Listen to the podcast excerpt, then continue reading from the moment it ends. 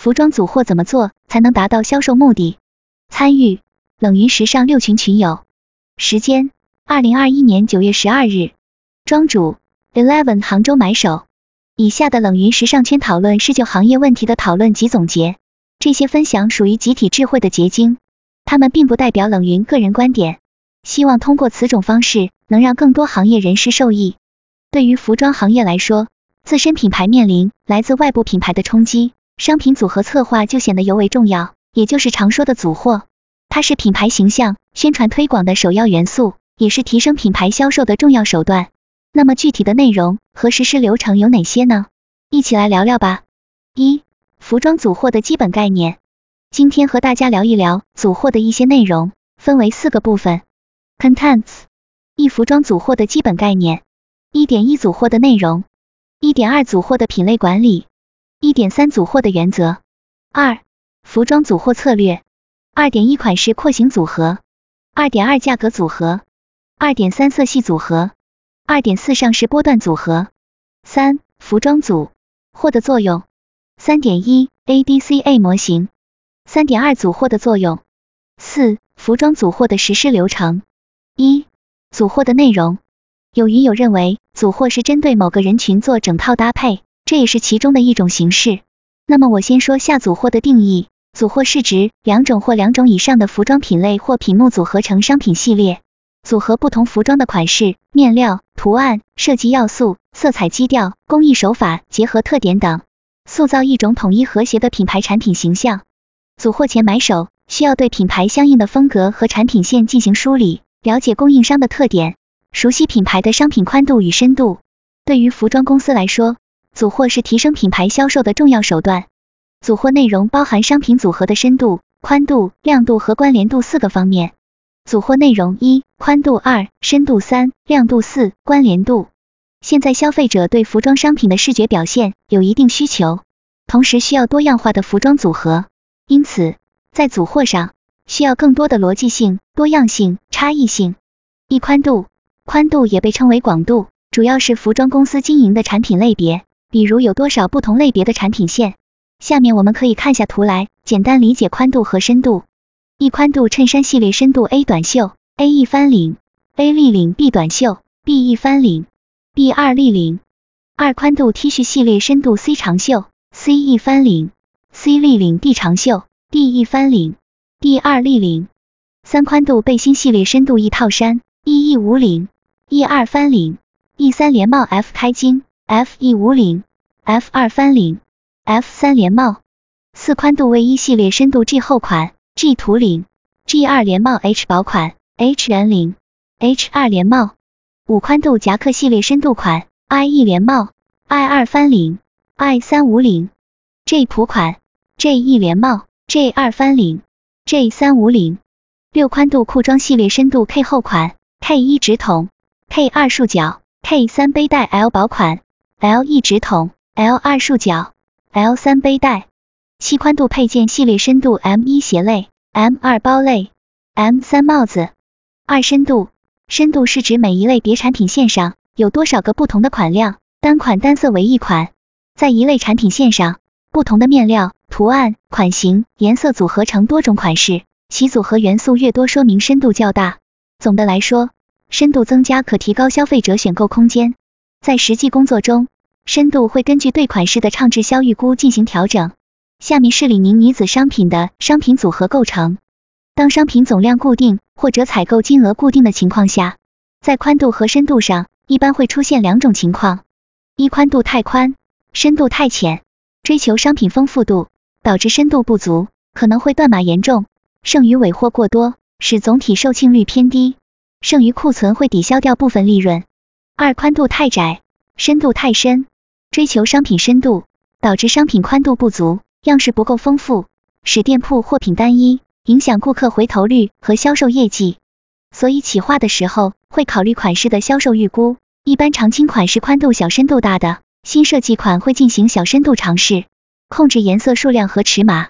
我们平常常见的快时尚品牌，一般是大宽度、小深度。下图是一张针对实体店在组货时要考量的要素图。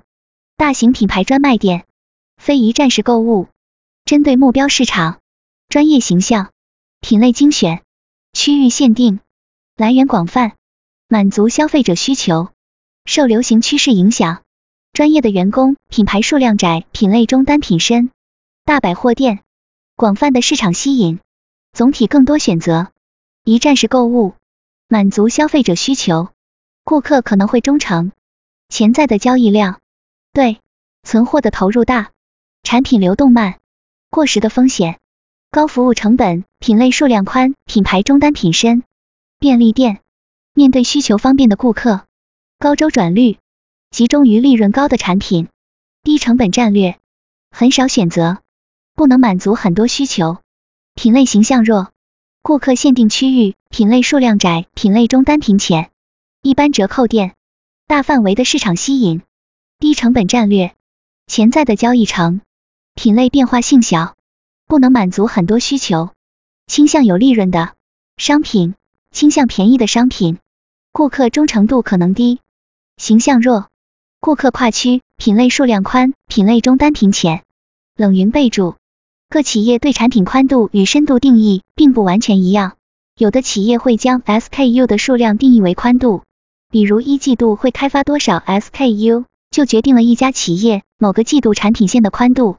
他们把定量定义为深度，也就是平均每 SKU 会采购生产多少件作为深度。三、亮度，亮度会涉及到每一品类下的每个款式的尺码、价格、生产数量及上市计划这四个与销售密切相关的要素。我们可以先把亮度当成店铺的商品数量。我们一般在实际工作中会将已有的商品数量进行分层，以及对将要组货的商品进行一个规划，但下图仅供参考。因为有些公司的比例是七比二比一，有些公司是按照形象款、畅销款、普通款或者爆款、旺款、滞销款对商品进行分类。下图也是一种产品分类形式。明星产品销量高，利润高。一、公司主力推广商品。二、贡献销售及利润。三、创造品牌形象。四、与竞品具有一定差异化。五、事关本季组货的成败得失。销售额高，毛利率高，客流产品，利润低，利润低。一、主要提升店铺人流量和吸引力。二、培养入门级销售客群。三、提升店铺成交率。四、限制此类 SKU 总数及销量占比，销售额高，毛利率低，机会产品销量低，利润高。一、主要为高单价低销量产品。二、通常为公司策略性推广的高端产品。意在突出品牌档次和含金量，提升整体客单价，为明星产品起到衬托作用。三、部分产品广告款属于此类，销售额低，毛利率低，基础产品销量低，利润低。一、此类商品已经销售多年。二、与竞品同质化严重，采取低价策略。三、核心是适应更多人群，提高成交率，销售额低，毛利率低。我之前在做跨境电商的时候，都会对已上架、销售一段时间的商品进行分类管理，然后更好的调整流量分配。标准型 A B C 分析图是一种理想模型，即百分之二十五的商品贡献了百分之七十的业绩，仅供参考。主要是为了明确的商品管理以及规划，类似于形象款、畅销款、普通款的销售额规划。如下图，关于线下实体店组货，需要根据店铺的实际情况。确定商品数量及 SKU 数，适量铺货。如果 SKU 太多，而店铺面积太小，那么陈列时会导致过密，失去品牌的质感。如果 SKU 太少，而店铺面积太大，那么店铺陈列可能太空，失去产品的丰富感。所以组货的亮度究竟和什么相关？首先取决于店铺面积，其次是新品占比，然后是商品翻新频率。具体需要结合店铺实际情况，做到大店多而全。小店少而精。如果是线上电商，不受空间的限制，可能仅需要考虑和供应商的合作模式以及备货情况等因素。四、关联度。关联度是指组货过程中相互有影响的要素。我们这里主要讨论宽度和深度两者的关系。关于宽度与深度组合会产生四种可能：加宽加深、加宽减深、减宽加深、减宽减深。一般情况下分别对应哪些零售业态呢？我做了一张对应图表。仅供参考。